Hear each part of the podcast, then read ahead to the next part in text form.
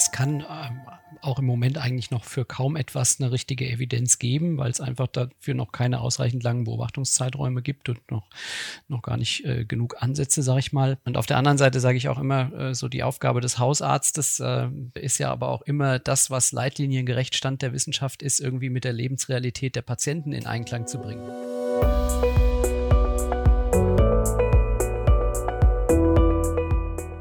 O-Ton Allgemeinmedizin der Podcast für alle, die sich für hausärztliche Themen interessieren.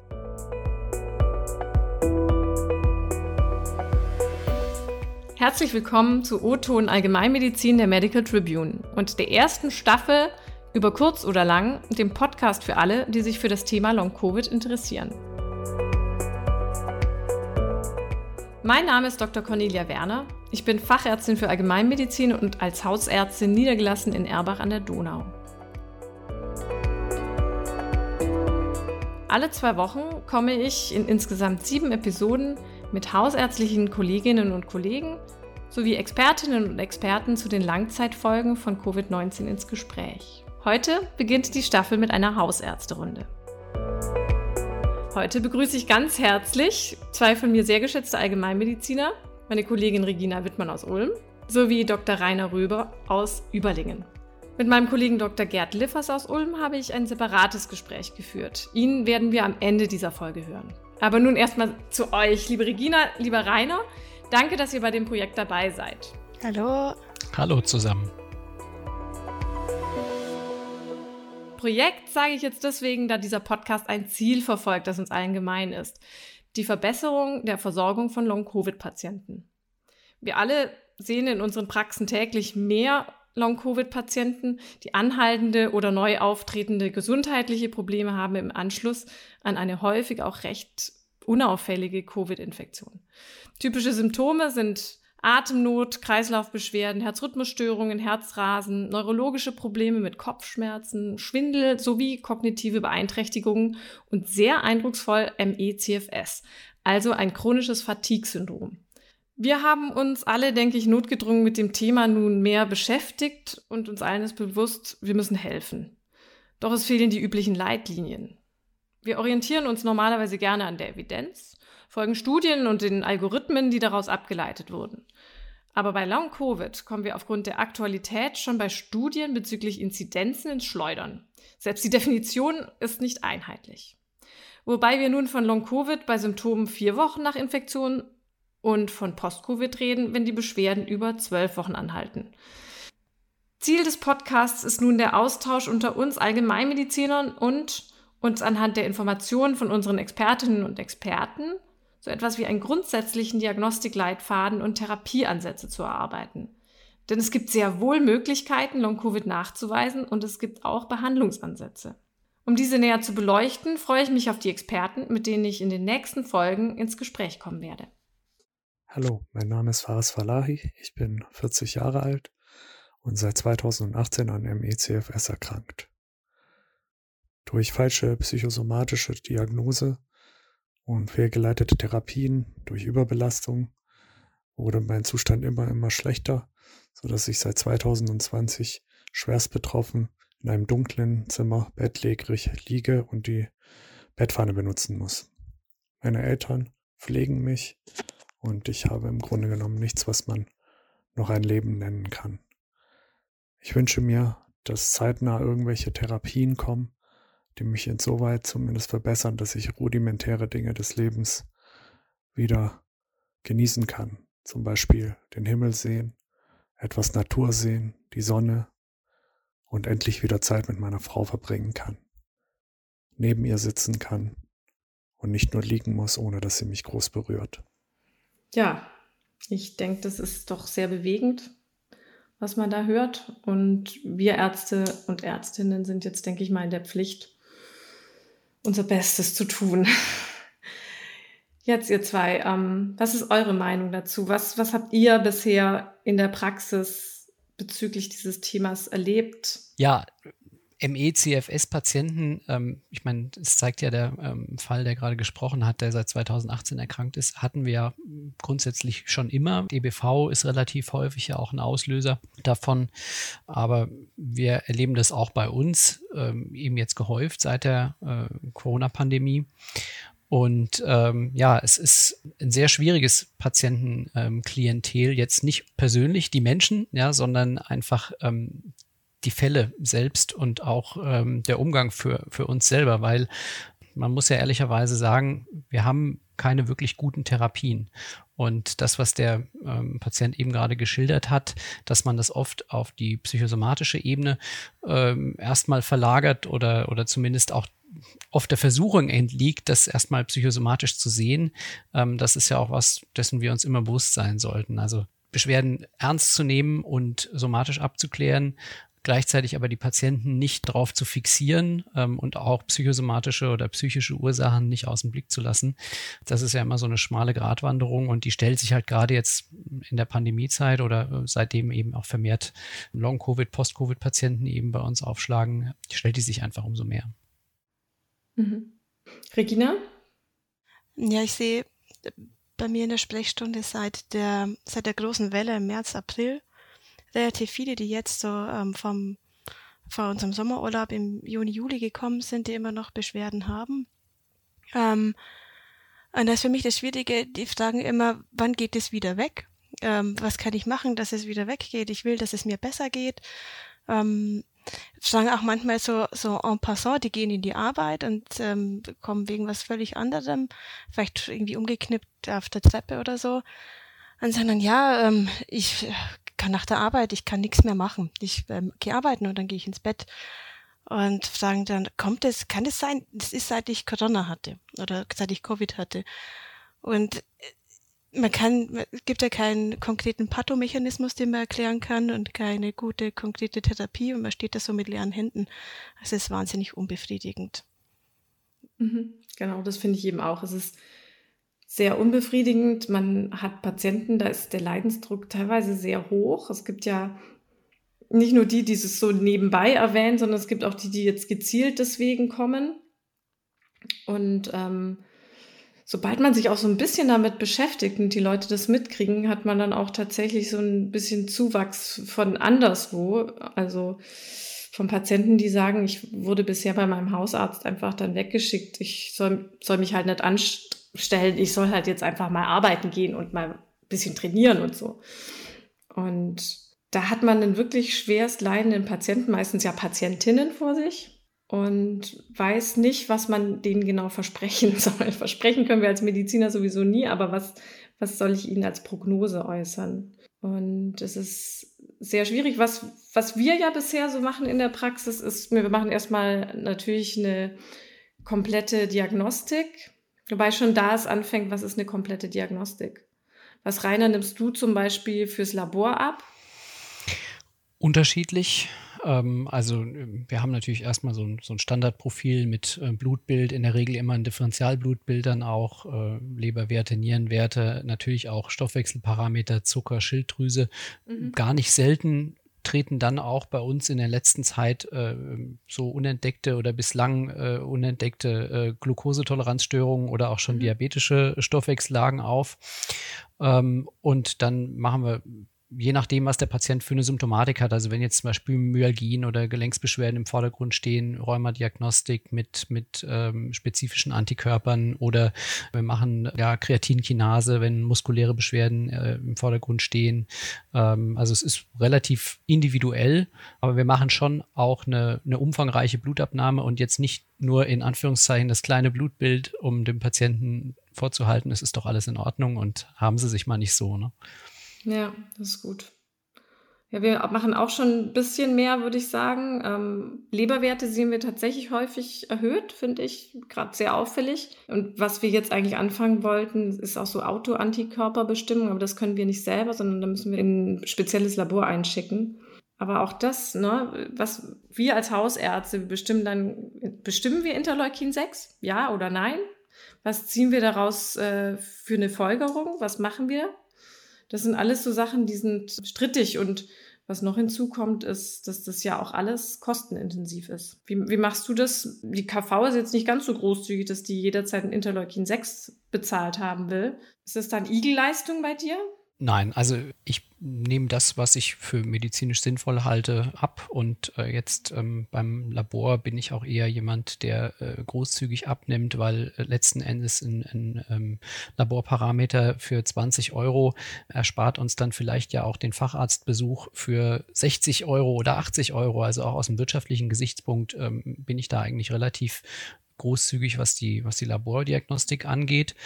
Aber klar, man kann natürlich auch nicht eben immer jedem Wunsch nachkommen, den die Patienten dann vielleicht auch an einen herantragen und muss dann eben auch das ja irgendwo auf rationale Füße stellen. Ja. Mhm. Und das ist es halt. Da gibt es nämlich so viele Werte, die man inzwischen bestimmen könnte.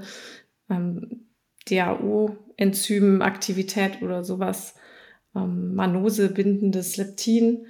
Und das sind, glaube ich, alles Werte, die sind extrem teuer. Und die Frage ist, ähm, wie aussagekräftig sind die? Und okay, bei DAO kann ich es noch am ehesten verstehen auch.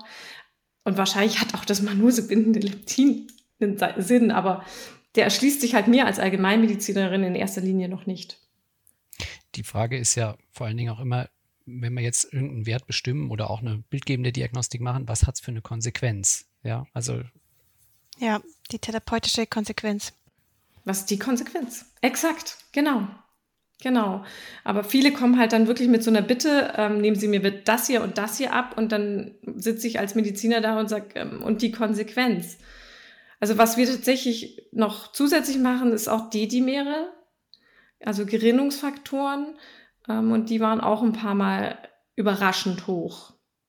Aber da hast du dann genau das gleiche Problem. Was machst du damit? Das ist dann, das sind zum Teil junge Frauen gewesen mit leichter Dyspnoe. Da lässt du ein CT machen, du findest keine Lungenembolie.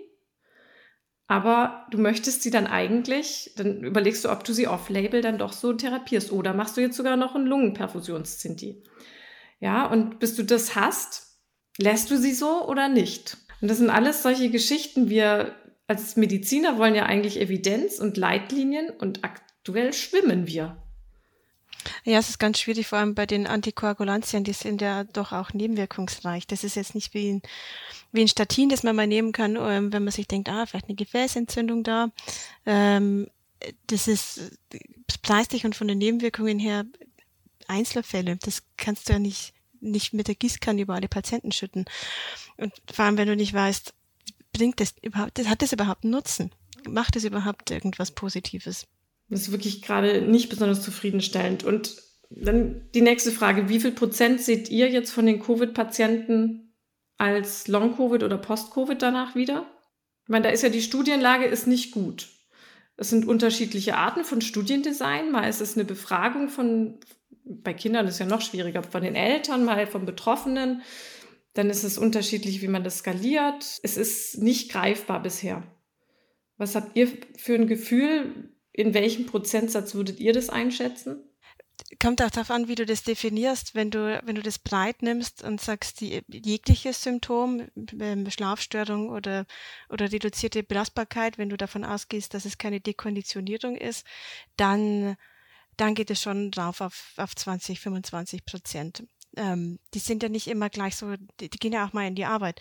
Die, die richtig, richtig schwer betroffen sind, das sind deutlich weniger. Ähm, auch die, die nach einem halben Jahr noch äh, schwer betroffen sind. Da, da es dann schon mehr so auf ein bis fünf Prozent runter, aber irgendwo, das ist halt, die Range ist riesig. Ich habe auch im Vorfeld ähm, von heute eine Quadrilliarden Studien angelesen und durchgelesen und es äh, da ist auch irgendwas zwischen 1% und 50% und dann kann man sich das, ähm, das raussuchen. Aber was, was ich in der Sprechstunde sehe, ist schon so ähm, leichtere Symptome, die auch ein halbes Jahr noch da sind, das sind schon 20%, ja.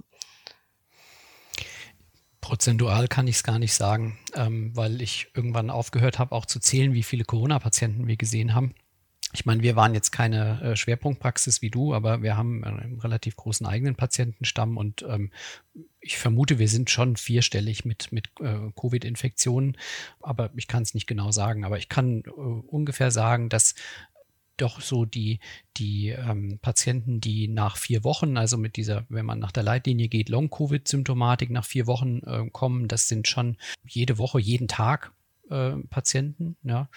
Und äh, aktuell haben wir wirklich schwer Betroffene, die über ein halbes Jahr lang jetzt ähm, mit Symptomen ähm, teilweise arbeitsunfähig sind, ähm, teilweise auch dauerhaft erwerbsunfähig geworden sind, haben wir ungefähr fünf ähm, die wir relativ intensiv betreuen. Das ist sicherlich dann, ja, wenn man jetzt sagt, wir hätten vielleicht 1000 Infektionen insgesamt gehabt, na, dann, dann ist es natürlich eine geringe Zahl, aber wir haben ja auch ein relativ hohes Dunkelfeld von Leuten, die sich, na, sagen wir mal, auch nicht, nicht äußern und auch denken, na ja, es ist halt jetzt warm im Sommer und äh, die Pandemie allgemein macht uns ja auch allen zu schaffen und die selbst auch ihre Beschwerden gar nicht selber auf die Infektion zum Teil zurückführen und sich dann auch erst später offenbaren. Ja. Und das waren eben jetzt wirklich die schwer Betroffenen, nicht diejenigen, die einfach über Müdigkeit, Schlafstörungen oder Konzentrationsstörungen klagen. Ja, das sind natürlich deutlich mehr. Ja, und ich denke, da wird es dann auch irgendwann für uns im Gesundheitssystem, aber auch in der Wirtschaft ein Riesenproblem, wenn das so weitergeht, wie es gerade läuft. Ne? Weil ähm, ich habe diese Woche auch noch eine Studie gelesen, da waren es jetzt eine Million US-Amerikaner, die nicht mehr auf dem Arbeitsmarkt zur Verfügung stehen, post-Covid. Und wenn wir das umrechnen, also ich habe, glaube ich, jetzt die Tage auch nochmal woanders hier gelesen, über Deutschland sind es 200.000, glaube ich, die Erwerbsunfähigkeit beantragt haben wegen Post-Covid. Und das ist schon ein Wort. Und es wird gefühlt tatsächlich täglich mehr. Aber jetzt nochmal zurück zu, zum diagnostischen Vorgehen. Rainer, zum Beispiel bei uns ist es so, wir machen Labor, wir machen EKG, wir machen eine Lungenfunktion, Teilweise sehen wir schon bei der Lungenfunktion Auffälligkeiten, aber vielleicht auch nicht. Wir lassen Röntgen-Thorax machen und dann schicken wir, wenn pulmonal irgendwelche Auffälligkeiten sind oder der Patient eben über Dyspnoe knackt, schicken wir ihn zum Pulmologen oder auch gerne mal zum Kardiologen noch post-Covid, wenn er Tachykardien hat, Orthostase, Symptomatik und so weiter.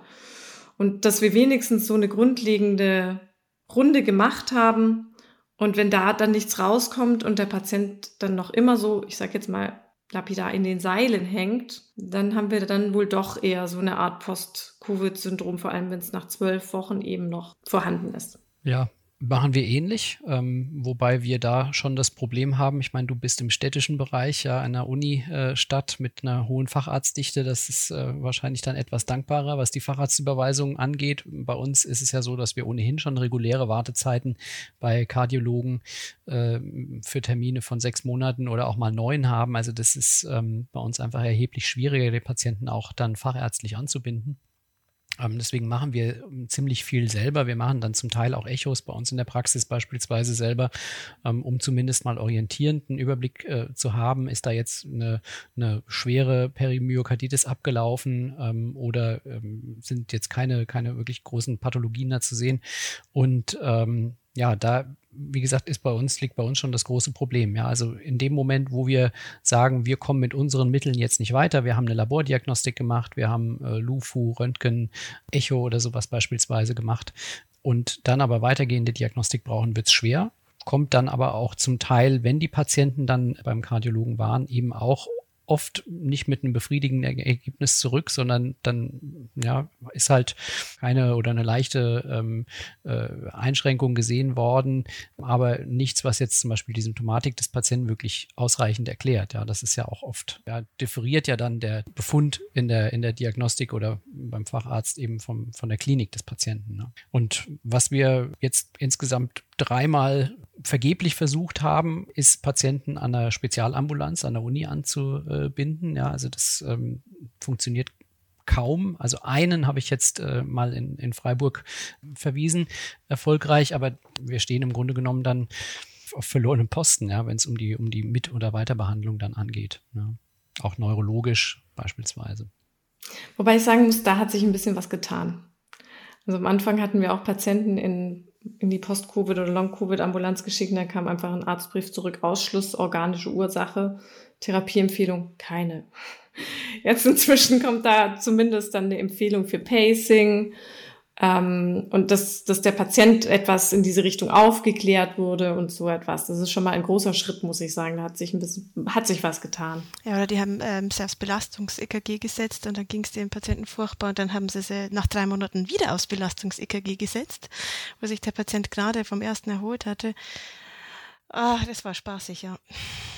Genau, da sprechen wir jetzt aufs Post-Exertional Malaise-Syndrom an, dass die Patienten einfach es nach hinten wirft in ihrer Gesundung, weil sie massive äh, Müdigkeits- und äh, Erschöpfungszustände bekommen durch normalerweise eine adäquate Belastung, die dann wirklich lange anhält. Und äh, das ist aber übrigens entsprechend der S1-Leitlinie, dass man tatsächlich eine Ergometrie machen sollte. Und das, wenn man die Leitlinie so ein bisschen durchliest und viele Patienten mit Long-Covid jetzt gesehen hat, dann muss man da an einigen Stellen etwas schlucken, muss ich ganz ehrlich gestehen. Zum Beispiel finde ich auch, an einer Stelle ist interessant, dass da gesagt wird, eine Dyspnoe sollte man erst nach vier Monaten weiter abklären, wenn sie dann noch da ist. Na, da, da läuft mir so ein bisschen der Schauer den Rücken runter, wenn ich an meine Didimer-Patienten denke. also solche Geschichten, das, das ist ein bisschen ungut. Und natürlich finde ich das super wichtig, wie gesagt, auf Evidenz zu beharren, aber wenn das Geschehen gerade so schnell fortschreitet, wie es das tut und das Leiden einfach so groß ist, dann müssen wir einfach so ein bisschen äh, über unseren Schatten springen und uns doch drum kümmern, auch wenn keine Evidenz da ist. Gut, ich meine, wir kennen ja alle den Satz, äh, Absence of Evidence is not evidence of absence of Absence und ähm, letzten Endes, es kann ähm, auch im Moment eigentlich noch für kaum etwas eine richtige Evidenz geben, weil es einfach dafür noch keine ausreichend langen Beobachtungszeiträume gibt und noch, noch gar nicht äh, genug Ansätze, sage ich mal. Und auf der anderen Seite sage ich auch immer, äh, so die Aufgabe des Hausarztes, äh, ich hoffe, ihr schlagt mich jetzt nicht dafür, äh, ist ja aber auch immer das, was leitliniengerecht Stand der Wissenschaft ist, irgendwie mit der Lebensrealität der Patienten in Einklang zu bringen. Ja, weil nicht alles, was, was eben irgendwie State of the Art ist, ist auch für den Patienten machbar. Mhm, ja, so, genau. Sowohl was jetzt Diagnostik als auch was, was äh, therapeutische Empfehlungen angeht. Wisst ihr alle, man muss dann irgendwann mit dem Patienten verhandeln und, und dann auf einen, auf einen gemeinsamen Nenner kommen. Ja. Das hast du schön gesagt, ja, verhandeln muss man häufiger. Nee, aber es gibt ja zum Beispiel, also das werden wir auch noch in dem Podcast hören, es gibt ja wirklich nachweisbare Veränderungen bei Post-Covid. Ja, also man kann das nicht einfach in die Psycho-Ecke abschieben, so wie es äh, manche in der Neurologie gerne täten oder so. Nur manche. Aber, aber es ist schon tendenziell die Meinung da, dass es doch meistens die Leute trifft, die sowieso schon psychosomatisch erkrankt waren und depressiv und oder die springen mit auf die Welle. Aber es ist ja wirklich nachweisbar. Wir lassen zum Beispiel auch eigentlich immer einen Shellong-Test zu Hause vorher durchführen. Da sieht man dann dieses POTS-Syndrom und das ist teilweise wirklich immens. Dann kannst du es in der Praxis auch nochmal durchführen lassen, weil es wirklich eindrucksvoll ist im negativen Sinne. Und wie wir eben im Podcast später auch noch feststellen, gibt es noch andere Marker, die man wirklich nachweisen kann. Unter anderem die Viruspersistenz. Ne? Es ist ja noch immer die Frage, warum gibt es Post-Covid, warum gibt es Long-Covid? Ja, und da ist ein, eine der Hauptursachen vermutlich eine Viruspersistenz auch, neben der Autoimmunreaktion. Also gerade auf das, was du eben gesagt hast, äh, ist es psychisch oder ist es äh, somatisch? Da stehe ich immer auf dem Standpunkt, es ist eigentlich immer beides. Also jede Erkrankung letzten Endes hat somatische und psychische oder psychosomatische Anteile. Ich erkläre dem Patienten das immer mit dem Beispiel, ähm, Sie hauen sich mit dem Hammer auf den Daumen an einem Tag, an dem alles wunderbar ist, Sonne scheint, Vögel zwitschern, Sie sind abends äh, verabredet und freuen sich schon drauf. Dann tut es nicht so weh, wie wenn Sie sich an einem Tag auf den Daumen hauen, wo Sie morgens schon mit dem linken Fuß aufgestanden sind und dann die Kaffeemaschine kaputt war und sowieso alles blöd ist. Ja, also wir ordnen ja Beschwerden, die wir haben, auch immer im Gesamtkontext ein, wie es uns eben gerade auch geht. Das ist das eine. Und das andere ist, ich bin jetzt hier in der glücklichen Situation bei mir in der Praxis, dass meine Frau Psychotherapeutin ist und eben auch zum Beispiel Long-Covid oder Post-Covid-Patienten von mir äh, psychotherapeutisch behandelt, weil natürlich die Patienten auch in ihrem Leidensdruck ja therapeutisch oft mit begleitet werden müssen, jetzt mal unabhängig davon, ob jetzt eine Anpassungsstörung oder, oder äh, reaktive Depression oder sonst was mitbesteht, sondern die brauchen ja auch nochmal eine therapeutische Begleitung. Und da haben wir natürlich wieder das nächste Problem. Ja, Therapeuten haben wir äh, genauso wenig wie, wie Fachärzte, gerade hier auf dem Land. Ja. Und das wird, glaube ich, noch mindestens genauso schwierig wie eben die, die fachärztlich somatische äh, Behandlung dieser Patienten. Ja, nee, das stimmt absolut. Wobei ich sagen muss, die sind die typischen ME-CFS-Patienten sind meiner Meinung nach erstaunlich resilient. Und die, ähm, die organisieren sich ganz fantastisch und lesen sich alles Mögliche an, was sie finden können. Leider aus der Not heraus, weil sie meistens alleine dastehen und keiner jetzt ihnen aktiv hilft. Deswegen ist das alles Selbsthilfe. Aber natürlich ab irgendeinem Moment, wenn du auch sozial abrutscht aufgrund deiner Erkrankung, dann bist du einfach psychisch natürlich auch nicht mehr stabil. Ich meine, wenn du nicht weißt, wie lange es noch geht. Ich glaube, wir können ganz gut jetzt nochmal einen O-Ton anhören von der Sandra. Ja, hallo, ich bin Sandra, bin 31 Jahre alt, hatte zwei Covid-Infektionen. Die eine, die erste, ähm, vermutlich Delta-Variante, war am 1. Dezember letzten Jahres und die zweite Infektion, wahrscheinlich Omikron, kam dann direkt ähm, einen Monat später ähm, im Januar. War dann erst wieder arbeiten, vier Wochen nach der zweiten Infektion, bin dann auf Arbeit zusammengebrochen. Es folgten zwei stationäre Aufenthalte in Kliniken über viereinhalb Wochen, in der dann der Verdacht auf Autoimmune Neuropathie bestätigt wurde und mir die POTS-Diagnose nach einer katastrophalen Kipptischuntersuchung diagnostiziert wurde. Ich hatte Immunglobuline, hatte eine Cortisonstoßtherapie, beides leider ohne Erfolg. Ja, war zweieinhalb Monate sehr bettlägerig. Mittlerweile versuche ich mich durch konsequentes Pacen zumindest im Haus frei bewegen zu können. Ähm, ja, die Symptome schränken einen sehr ein. Ich habe ein Mastzellaktivierungssyndrom seit den Covid-Infektionen ausgeprägt. Mein Darm hat sozusagen völlig zerschossen. Ich bin sehr enttäuscht, dass man als Betroffener immer noch ähm, Hoffnung haben muss an an informierte Ärzte zu kommen. Und ich würde mir wünschen, dass Long-Covid nicht nur als rein pneumologische Erkrankung betrachtet wird, sondern auch nach der Zeit einfach langsam klar wird, dass es eine interdisziplinäre Betrachtung dieser Krankheit braucht. Zudem würde ich mir wünschen, dass ähm, viele Blutuntersuchungen ähm, eben die neuroimmunologisch einen weiterbringen können, was die Diagnose betrifft, sei es ein Interleukin- oder Zytokinprofil, dass das eben nicht Selbstzahlerbasis ist und das eben eine Standardleistung bei der Therapie von Long-Covid sein sollte. Ist interessant zu hören, ne, was die Betroffenen so wirklich sich wünschen. Und eigentlich ist das was Grundsätzliches, dass jemand sie ernst nimmt und ihnen glaubt. Und das ist schon echt äh, erschütternd, muss ich sagen, weil in unserem Beruf sollten wir eigentlich immer an den Patienten erstmal glauben und wirklich alles abklären. Und wenn dann rauskommt, ich weiß einfach nichts, dann bedeutet das nicht, dass ich, dass, dass es das nicht gibt. Oder Regina? Ja, die Patienten sind manchmal auch schon dankbar, wenn man sagt, ja, das kann sein, dass das daher kommt, dann sagen sie, oh Gott sei Dank, ich bild mir das nicht nur ein. Oder okay, es gibt doch irgendwie eine Erklärung dafür, die, die halten sich selber manchmal mhm. schon für völlig verrückt. Ja, das stimmt. Und das ist manchmal auch überraschend. Ähm, ich muss gestehen, seit wir ein bisschen uns zu dem Thema beschäftigt haben in der Praxis, ist man auch ein bisschen offener jetzt bei ein paar anderen Patienten. Also ich habe da unter anderem eine Patientin rausgezogen, die meiner Meinung nach, die war kaum da, aber ist überall von Pontius nach Pilatus gegangen, in allen möglichen Kliniken untersucht worden, im Prinzip ein klassisches ME-CFS präsentiert. Und das ist mir erst jetzt richtig bewusst geworden, als ich mich mit dem Thema beschäftigt habe.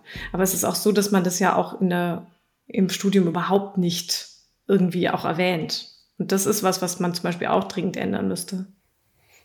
Also ich glaube, das sensibilisiert viele von uns ja auch dafür, dass es jetzt einfach auch so viele Patienten trifft. Und äh, aber ich glaube, da braucht auch jeder irgendwie so ein, so ein Erweckungsmoment, sage ich mal fast. Ja, also ich hatte diesen diesen Erweckungsmoment äh, schon vor der vor der Corona-Pandemie mal bei einem Patienten, der eigentlich ja eine klassische depressive Symptomatik hatte und auch in seiner Lebenskonstellation mit seiner beruflichen Belastung und allem, was er so erlebt hat. Und äh, eigentlich war alles glasklar eine, eine psychische, psychiatrische Diagnose bei ihm. Er ist dann auch beim Neurologen gewesen, der hat es genauso gesehen, ist dann in eine Psychotherapie gegangen, die das auch so gesehen hat, nur dem Patienten ging es nicht besser. Und irgendwann kam dann, also er hat dann zum Beispiel eben über, über Sprachstörungen berichtet und über Müdigkeit berichtet, auch in dem Zusammenhang. Und irgendwann kam dann mal heraus, dass er ähm, ein Karzinoid äh, hatte und daraufhin eben so ein paraneoplastisches äh, Lambert-Eaton-Syndrom ähm, entwickelt hat. Ja, und das war äh, für mich einer der, der Momente, wo mir einfach am, am, am deutlichsten nochmal vor Augen geführt worden ist, auch wenn dich alles darauf hinweist, dass es eine psychosomatische Ursache hat, musst du immer und auch vielleicht dann in der zweiten oder dritten Runde, wenn der Patient dann äh, mal beim Therapeuten war und wiederkommt und es nicht besser geht, immer nochmal körperliche Ursachen im, im Hinterkopf behalten, Andererseits, und das finde ich einfach immer die schwierigste Herausforderung, die Patienten nicht somatisch zu fixieren und ihnen eben auch immer aufzuzeigen, es kann auch psychosomatische Ursachen haben und die müssen auch die Bereitschaft dazu haben, das mit äh, im Hinterkopf selbst zu behalten. Ne? Muss auf jeden Fall auch mit therapiert werden, meistens. Finde ich ganz interessant, weil zum Beispiel bei der Patientin, von der ich gerade erzählt habe, habe ich dann eine massive CK-Erhöhung festgestellt, und zwar eine mitochondriale CK-Erhöhung was ich so in der Art noch nie gesehen habe. Und die lief auch meistens unter Depression. Und da, da wacht man tatsächlich dann so ein bisschen auf und denkt sich, oh je, oder, oder Post-Covid hatten wir jetzt auch eine Patientin mit Lambert-Eaton. Wobei ich sagen muss, die war schon äh, älter und da weiß man jetzt auch nicht, ob das jetzt, ja, zufällig war, dass es getriggert wurde. Aber was ich zum Beispiel interessant finde, ist, wir sehen einige tatsächliche Organschäden, wir sehen ein paar Myokarditiden, ähm, Lungenfibrose, so fragliche Geschichten. Dann hatten wir ähm, eben im Labor einiges gesehen bezüglich der Leber. Die D-Dimere, die erhöht sind, also Hinweise auf thrombembolische Geschehen. Aber was eben massiv auffällt, ist vielmehr dieses neuroinflammatorische wohl oder neuroimmunologische. Also ich fand es total erschreckend, als ich mal einen kleinen Jungen mit elf Jahren hatte, der alleine in die Sprechstunde kommt, hat sich alleine einen Termin gemacht und mir erzählt hat, er ist jetzt seit Anfang des Schuljahres so schlecht geworden, er wird durchfallen und er war vorher ein super Schüler und hatte im letzten Mai Covid. Und seitdem kann er sich nicht mehr konzentrieren und hat auch so richtige Ausfälle und Aussetzer.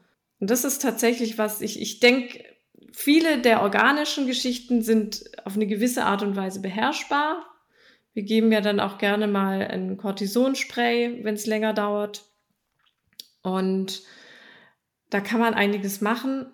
Aber was jetzt gerade so hinsichtlich autoimmunen Geschehen geht, da ist es, glaube ich, noch sehr unerforscht und einfach noch ähm, sehr schwammig. Problem stellt sich ja dann auch schon, wenn man bei der, bei der äh, neuroimmunologischen Diagnostik ist. Ähm, da ist es ja nicht mit einer Blutabnahme getan, sondern man braucht eben in der Regel auch eine Liquorpunktion. Ähm, und dann haben wir auch, auch schon wieder das Problem, ja, die Kliniken sind gerade im Moment massivst überlastet und dann jemanden mit seit drei, vier, fünf Monaten bestehenden Beschwerden ähm, zu einer Liquorpunktion dann äh, elektiv mehr oder weniger einzuweisen ist dann auch nicht immer, äh, ähm, nicht immer einfach. Ja. Also ich denke, was wir jetzt heute alle nochmal so schön herausgearbeitet haben, ist, dass wir einfach Evidenz zwar brauchen, aber in erster Linie jetzt erstmal Vernetzung und Wissen, dass in die Nähe von Evidenz wenigstens geht und dass wir die Bereitschaft haben zu handeln, teilweise auch im Off-Label-Bereich, und uns eben vor allem zu informieren, denn es gibt ein paar Ansätze der Therapie auch. Da gibt es Möglichkeiten, aber die muss man auch erstmal noch so ein bisschen publik machen und pushen, dass die mehr Unterstützung bekommen. Und gerade das, was auch vorhin die Sandra im O-Ton gesagt hat, dass sowas dann irgendwann auch Kassenleistung wird. Weil die Patienten, die verschulden sich massiv zum Teil. Also, was würdet ihr denn jetzt dann euch erwünschen oder erwarten von der Podcast-Staffel? Ja, also ich wäre ähm, gespannt eben, was die Kollegen, auch so die fachärztlichen Kollegen, äh, noch dazu zu sagen haben. Und mich würde vor allen Dingen interessieren, also es gibt ja unzählige Skripte und, und Leitlinien und äh, ähm, ja, kann man machen, Empfehlungen, aber mich würde eben interessieren, wenn jemand mal berichtet darüber, was er gemacht hat und was wirklich erfolgreich war. Das, das ist so was, was ich mir erhoffe und ähm, ja, ich bin gespannt, wie es weitergeht. Richtig, es geht ums Praktische. Ne? Was, was können wir machen? Was könnte funktionieren? Regina? Ja, es wäre schön, ein paar mehr Pathomechanismen zu verstehen. Das vielleicht ein bisschen, ein bisschen das, nicht jeder Long-Covid-Patient ist ja ist ja identisch, vielleicht nicht bei jedem derselbe Pathomechanismus und was hilft bei wem und was kann ich meinem Patienten konkret raten. Also tatsächlich so, gibt es zu irgendwas wenigstens irgendwelche Daten, die mir, die mir so ein bisschen die Richtung weisen. Genau. Ja, das wäre wundervoll, wenn man nicht nur da sitzt und sagt, machen Sie Pacing und ähm, nehmen Sie Antihistaminikum und ähm, dann haben Sie Geduld und Liebe und dann ja, mehr kann man dem Patienten da nicht mitgeben. Aber ich glaube, da werden wir schon ein bisschen was an Wissen gewinnen, wenn ich mir überlege, wen wir als Expertinnen und Experten bekommen werden. Genau, dass man einen Therapiemaßstab hat, eine Leitlinie und dann gezielt dem Patienten helfen kann bezüglich seines Problems, weil das einfach ein kleines Chamäleon ist, dieses Post-Covid-Syndrom. Nun haben wir viel über die Langzeitfolgen von Covid-19 gesprochen. Doch vereinzelt berichten auch Patienten von Long-Covid-ähnlichen Beschwerden, die nie mit SARS-CoV-2 infiziert waren. Für uns Mediziner ist es zwar eine Seltenheit, aber bekannt, dass eine Impfung zum Teil auch Symptome der Erkrankung mit sich bringen kann. Und so sehen wir auch vereinzelt Long-Covid nach der Corona-Impfung. Hallo, mein Name ist Felicia Binger. Ich lebe in Frankfurt, bin 29 Jahre alt. Ich habe mich am 2. Mai 2021 im Impfzentrum in Frankfurt impfen lassen. Und es ging eigentlich dann auch relativ schnell mit den Symptomen los. Ungefähr zwei Tage später fing es an mit Urtikaria. Ähm, ich lag erstmal für zwei Monate komplett mit Migräne flach und es entwickelten sich dann aber auch immer weitere Symptome. Ich habe Parästhesien bekommen, also Missempfindungen, Tinnitus, Faszikulation, also Muskelzuckung. Ich habe etliche Allergien bekommen, Mastzellaktivierungssyndrom, damit einhergehend eben auch Magen-Darm-Störungen etc. Ich hatte und habe eine massive Erschöpfung, extreme Zyklusstörungen, ich habe ein Ekzem bekommen, meine Blase hat nicht mehr richtig funktioniert. Ich habe Gefäß- und Nervenschäden, extreme Nervenschmerzen, ähm, eine Hyperinflammation diagnostiziert. Ich habe bis heute Schmerzen in meinem linken Arm ähm, und hatte auch sehr, sehr lange eine Entzündung im linken Fuß, weswegen ich kaum noch laufen konnte. Ähm, noch dazu hatte und habe ich eine extreme Muskelschwäche. Ähm, mir platzen vermehrt Adern an verschiedenen Stellen, in den Fingern gerne mal, ähm, im Auge. Dann eben auch Herzprobleme, ähm, also Herzstolpern, Herzstechen und so weiter. Und ähm, ja, bin zu verschiedenen Fachärzten und habe dann ähm, relativ schnell sehr erschrocken, sehr enttäuscht feststellen müssen, dass man mich nicht ernst nimmt, beziehungsweise dass man mir sagt, dass meine Symptome nichts mit der Impfung zu tun haben können. Über die möglichen Langzeitfolgen der Impfung habe ich mit meinem Kollegen Gerd Liffers gesprochen. Gerd, es freut mich, hm. dass es heute endlich klappt. Ja, schön dass du heute Zeit gefunden hast. Ähm, denn ich weiß, dass du in deiner Praxis auch ein paar Betroffene von so einem Postvakzinsyndrom zumindest ähm, recht früh identifiziert hast. Ja, ist so gewesen, auch aus äh, persönlichen Erfahrungen, weil es auch familiär zu einer Postvac-Symptomatik gekommen ist, die ich am Anfang gar nicht so identifiziert habe ähm, oder auch nicht dran glauben wollte. Ähm, gab einen Herzbeutelerguss im Familienkreis und es gab keine andere Erklärung dafür. Genau. Eine und mehrere andere Postwag-Patienten in der Praxis auch. Herzbeutelentzündung hast du gesehen und mir hattest du auch mal was gesagt, dass ähm, dir auch aufgefallen ist, dass es relativ viele neurologische Kribbelparästhesien oder sowas auch gab, die man sich anders überhaupt nicht erklären konnte. Da hattest du auch einen ganz interessanten Fall. Ich hatte einen interessanten Fall, wo äh, eine Patientin im Prinzip, wie eben in dem, in dem vorgeschilderten Fall, auch ähm, eine Patientin direkt danach oder kurz danach ähm, über allergische, das ist allergisch interpretiert worden, ähm, Symptome geklagt hat und dann in den Tagen danach ähm, Kribbelparästhesien entwickelt hat am ganzen Körper. Die Patientin hat sich neurologisch vorgestellt und der neurologische Kollege, ähm, bei dem sie gewesen ist, da hat die Sprechstundenhilfe eigentlich schon gesagt, ähm, dass das was Häufiges wäre und dass sie das häufiger sehen würden, obwohl ich das so eigentlich in der Kommunikation gar nicht festgestellt habe. Ja. Mhm. Was, glaube ich, relativ schwierig ist in dem Zusammenhang, ist, dass ähm, diese Patienten nochmal es einen Ticken schwieriger haben, ernst genommen zu werden von Kollegen, einfach weil, weil wir hatten viele am Anfang, die gesagt haben, ich muss jetzt krank geschrieben werden, oh je, diese Impfung hat mich umgehauen. Da kam echt hanebüchener Zeug. Also dann hieß es, die, die Nachbarin vom Onkel ist gestorben durch eine Lungenentzündung wegen der Impfung und eigentlich hatte sie dann eine Krebserkrankung. Dann ist jemand vom Fahrrad gefallen und solche Geschichten oder eine akute Lumbago. Plötzlich war alles von der Impfung verursacht, was natürlich ähm, Unsinn war. Ähm, aber nichtsdestotrotz, wenn man aufmerksam zuhört, ist es einfach so, dass einem das aufgefallen ist, dass durch diese Impfung auch gewisse Dinge ausgelöst wurden. Zwar bei weitem nicht in dem Maße, wie jetzt die Erkrankung das gemacht hätte. Ähm, aber ich habe auch zwei Patienten, die festgestellt haben, dass, dass sie danach wirklich in so eine Art Fatigue-Syndrom verfallen sind und tatsächlich auch POTS-Erscheinungen ähm, hatten. Und das Problem für die ist tatsächlich dann auch nochmal, sobald sie sagen, das ist seit der Impfung, werden die halt abgestempelt so ein bisschen als Spinner, ab in die Ecke so, ne? Du bist so ein Impfgegner. Ja, mir, mir gefällt es auch nicht, wenn das, wenn das immer das Wort psychosomatisch, das ist, weil das Frame psychosomatisch finde ich immer so in der, in der falschen Richtung. Also, dass es äh, psychisches Problem ist, wenn man nicht ernst genommen wird, das sehe ich schon so. Ähm, aber ich gebe dir völlig recht. Also, ich stimme dir auch völlig zu, dass ähm, die werden als Spinner ähm, weggeschickt mhm. letztendlich. Also man nimmt sie nicht ernst und sie sagen, dass das eher so eingebildete Beschwerden sind oder gelesen und dann bekommen. Mhm. Ähm, ja, sehe ich schon so. Und letztendlich ist es ja auch das Problem gewesen, wir wollten ja eigentlich auch, wir wollten, also alle wollten ja, dass die eine Impfung, die gut wirksam ist und die hat sich ja auch bestätigt, dass die geimpft wird und ähm, ich muss auch ehrlich sagen, dass ich auch auf dem Auge ein bisschen, man, man hat halt, es war schwierig, wenn jemand gesagt hat, er verträgt die Impfung nicht. Ja. Und es waren ja auch nicht so viele. Ja. Mhm. Nee, es stimmt auf jeden Fall. Also aktuell geht man laut eines Artikels im Ärzteblatt, den ich gelesen habe, von so einem Postwachs-Syndrom bei 0,02 der Geimpften aus.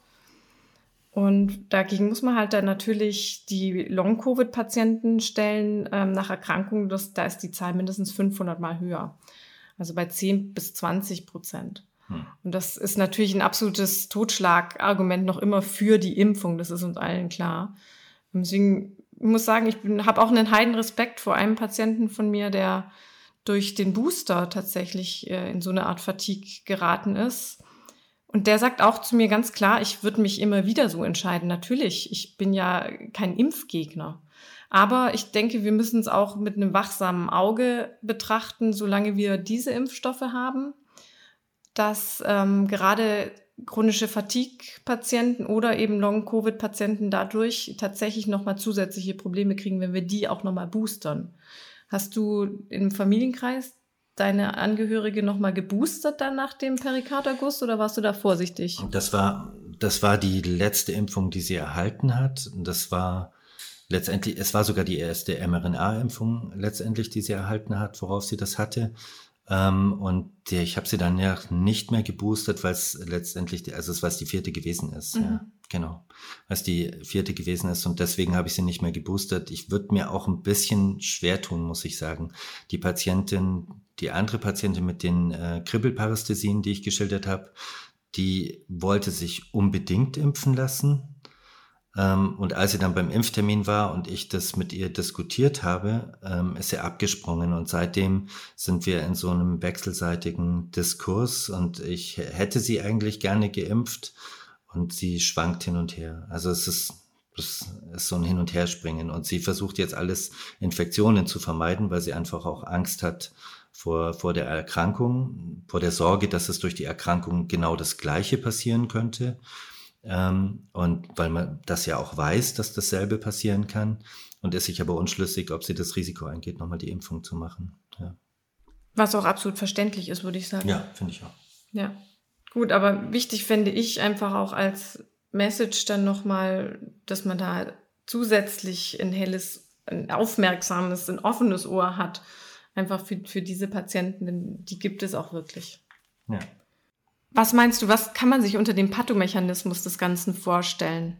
Ich denke, dass der Spike-Protein ist ja der kleinste gemeinsame Nenner, den die beiden Sachen haben und die Erkrankungen sind ähnlich. Also ich denke schon, dass das Spike-Protein an sich ähm, das Problem darstellt, aus meiner Sicht. Ja, was ja letztlich ähm, in der aktuellen Situation, in der wir nur Impfstoffe, die Spike-Protein angreifen, bedeutet, dass wir eigentlich ähm, entweder auf ein Long-Covid-Risiko zulaufen, jedes Mal mit der Erkrankung, oder aber auf doch ein 0,02-prozentiges Risiko Post-Vac. Genau, da stimme ich dir auch zu, das sehe ich auch so und deswegen würde ich sagen, dass die kontrollierte Gabe einer bestimmten Menge eines Spike-Proteins, ja, ist etwas anderes als eine unkontrollierte, äh, bei jeder Mutation wieder andere Dosis eines anderen Virus, bei dem ich wieder nicht weiß, was ich bekomme, ist etwas anderes als etwas, was, wo ich doch etwas weiß, was ich bekomme, in welcher, in welcher Höhe auch der Erkrankungen. Und letztendlich bin ich mir bei den Long-Covid-Zahlen, das sind ja auch verschiedene Zahlen, die da geistern. Wir wissen ja noch gar nicht, wie viel langfristig oder für immer Long-Covid haben werden. Ne? Ja, das stimmt. Wie viel sich eventuell noch erholen oder wie viel dann in, in Jahren noch ja, überhaupt ja. Probleme bekommen werden. Ja, ne? Es, man hat ja zunehmend das Gefühl, dass es so eine Art Schlummervirus ist, ja. das halt im Hintergrund ähm, grassiert. Ja. Nö, insofern wäre es ja wichtig, an Impfstoffen zu arbeiten, die natürlich die Übertragung massiv reduzieren, aber auch vielleicht nicht am Spike-Protein hm. angreifen, sondern vielleicht auch Nukleokapsid. Ja. Antigene. Ja. Oder aber eine Niedriginzidenz bis dahin. Meine Wahl. Für heute danke ich euch allen jetzt erstmal fürs Mitmachen. Es hat mir sehr viel Spaß gemacht, mich mit euch so frei austauschen zu können. In der letzten Folge der Staffel kommen wir dann in genau dieser Runde nochmals zusammen und dann wollen wir besprechen, was wir nun aus den gesammelten Informationen ganz praktisch verwenden können. Zum Abschluss möchte ich jetzt nochmal darauf hinweisen, dass wir in den Show Notes einige Links einstellen zur weiteren Information und Vernetzung. Insbesondere da möchte ich auf die betroffenen Organisation ME Kollektiv von Faras, den wir gehört haben, hinweisen und auf andere sehr informative Homepages wie zum Beispiel Fatigatio oder wissen zu postcovid.org. Dort findet man auch sehr viele Studien.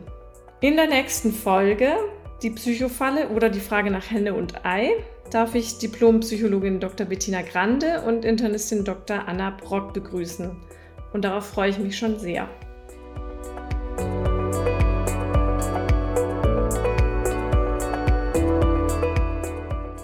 Das war O-Ton Allgemeinmedizin, der Podcast für alle, die sich für hausärztliche Themen interessieren.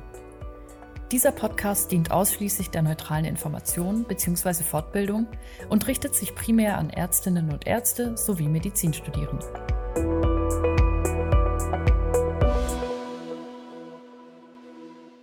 Dies ist ein Produkt der Matrix Group. We Care for Media Solutions.